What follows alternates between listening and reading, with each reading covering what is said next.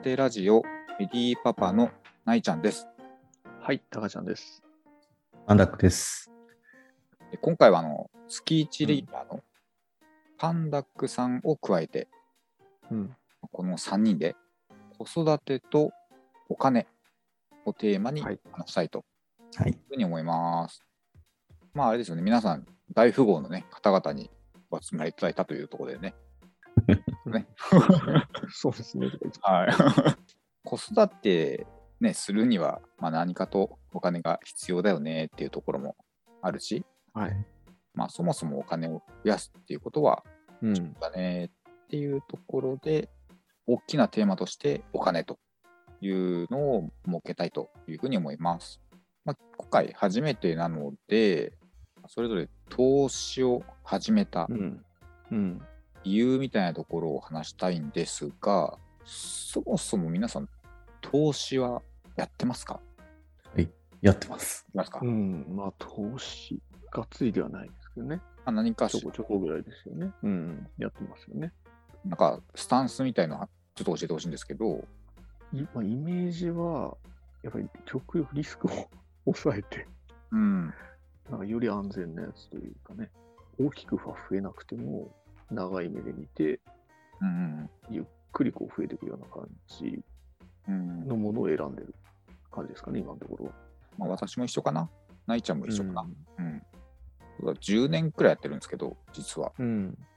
漠然とした将来の不安っていうのがあって、うん。でなんかね。全体的な雰囲気でほら、なんか貯蓄から投資へみたいな、なんかそういうふうにうん。恐怖を煽ってくるじゃんそうだね。まあちょっと、まあお勉強も含めてなんですけどね、まあ、社会の、うんうん動向を伺うみたいな。うんまあ、うん結婚をする前に、まあ、投資は始めたよという感じ。ううん。うん。じゃ似てる感じかな？うん。まあそうだね。まあ基本的には多分そこ同じだと思パンダクさんはどんな感じですか？同じような。う。ね。そうですね。僕の場合は両方両方で、うん。まあ、コツコツはずっとまあやり続けてたんですけど、まあ、子供がそこそこ大きくなってきて自分の時間が取れるようになったんで、結構頻繁に株の取引をするようにまたなった。で、だいぶリスクを取ってるかなと。え、今現在も今現在。あ、そうなんだ。生まれる前に出て、生まれてちょっとの期間もやってて、う。うんん。はい、子育て忙しくなって辞めてて、この1年、2年ぐらいでまた株を再開した感じ？かな。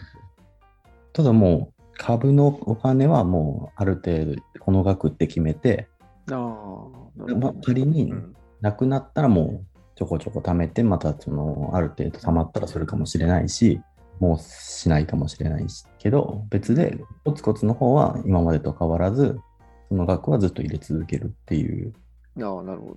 まあ、生活防衛資金が貯まったから、まあ、それ以外のお金ではちょっとリスクを高めにとってうん。いこうかなと。まあ、一緒で、まあ、将来の不安もあるし、ボーナスが減ったりとかっていうのもあるし、ね。まあ、やっぱりこう、増えてはいかないんで、で副業とかもできないし、うん。だったらまあ投資で勉強するしかないかなっていうのが、まあ一番はやっぱ子供が大きくなったっていうのは大きいんですけど、給料が全然上がってないっていう感じあるよね。うん。うんでもなんかほら、わからない。上がんないわからないわ。簡単には。わからないわ。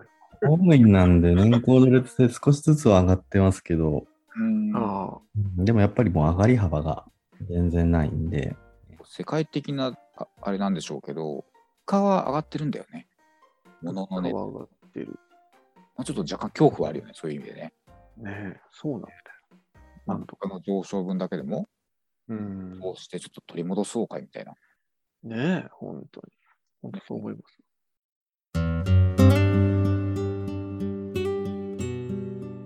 最近新しいの結構出てきてるじゃないですか、金融商品として。代表的なのね、ビットコインみたいなね。ああ、それ。うん、仮想通貨ですか？そう。やってます？私、全然意味が分かんなくて、手出してないんですけど、うん。うん。仕組みが分かんないの。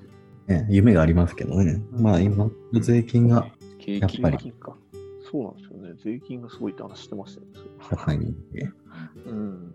まあ、あとは、ロボワードとか、ああ、え AI とね、ちょそうかもしれないちょっとね、その、それはね、若干興味ありますよね。え、やってくれんの？とかもしれない。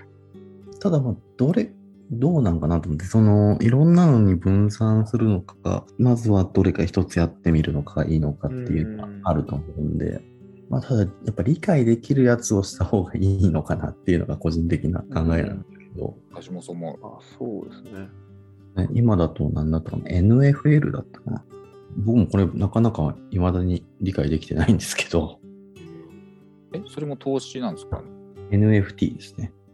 あ。NFT。はあ NFT っていう、あの絵とかを、ああ、その著作権的なことですか？そう仮想通貨と一緒で、うん。そういうものの替えができない、えっあと、だからなんか一番最初のツイッターの投稿が何何円で売れたとか、うんそん。な、フェイス、フェイス、ツイッターの解説した人の一番最初の、なんでしょう、そう。ところですよね。それになんか何億って価値がつい何ちゃってる。ついたとか、あと、まあ、その今、そのゲームとかで例えばトレーディングカードとかまああったりするのが、はなん。かもうその人のものだけになるから、それで取引できるみたいな。仕組みは仮想通貨に似てるところがあるみたいだけど、でもちょっとまだなかなか理解しづらいから手を出しにくいん。だけど。デジタルアートとかのうん。作品がこう、うん。まあ、要するに簡単にコピーとかできないってことなんですかね、これ。やっぱりリリアルであるあるっていうよりも、デジタルうん。デジそういうことだね。的なもの、うんデジタルデータというか、そううんデータなんですよそういう。ことだ。うん、まあ今だとそのスポーツのトレーディングカードとか、はいああのアートの動アーティストの動画とかっていうところで使われてるらしいんですけど、まあ、ネットでもやっぱ先取りしてやりだした人が今増えてきたなっていうおイメージ。なんとなくわかるんですよ。そのイイメージで、多分まあ希少がね、うん高いから多分ね、絵画と一緒っすよね。ツイッターの初投稿なんてね、うん。そんなの全然価値ないよっていう人もいるだろうし。そうですよね。まあ、それに価値を見出す人がいるってことだよね。うんビットコインもそうだけど、うん最初にした人がやっぱ強いんで、あまあ、そうなんですよね。ビットコイン最が大今多分600%ぐらいアップしとるから、多分1万円買った人は600万。うん。ああ、最初にな最初に買った人はうんそうなってるから、100万とかしてたらもう6億、まあ、それこそリスクを取るっていうものかなと。うん、そうですよね。うん。でもやっぱそうなってくると、やっぱ王道のものがいいのかなっていう。あそうそう、やっぱねやっぱ。王道王道だそうで、ねしかも今だったら税、やっぱ税金が大きいんで、ううんん。もう最初に始めるとしたらやっぱり NISA か iDeCo かっていうのがやっぱは始め方としてはいいんかなと思って。でまあ、ある意味退屈なんですよね。そうなんですよね。うん、まあ、それが一番安牌。まあね。退屈は退屈なんで、うん。ちょっとね、スパイスじゃないですけど、はい。うんなんかね、面白いストーリーだったり、なんかコンセプト、そういうのに投資したくなってるんですよ、私。あ でね、去年なんですけど、実際に買ったやつがあって、まあ、債券なんですけど、あうん債券、夏の最高気温はがは35度になったら、も金利がちょっと上がるみたいな。うなんだそれ。ほら、例えば1ヶ月、例えば8月、うん。うん。ある一定の地域というか、地点、で私がやったのは大阪だったんですけど、大阪でその期間に35度を超え、1日超えた、超えるごとに金利が0.03%だったかな。おう0.03%上がる。30日で9、30日、あ、そうそう、30日のね。0.9%か。0.9%か。あ、そうそうそうそう。それ買ったんですよ。なけなしの。なけなしの。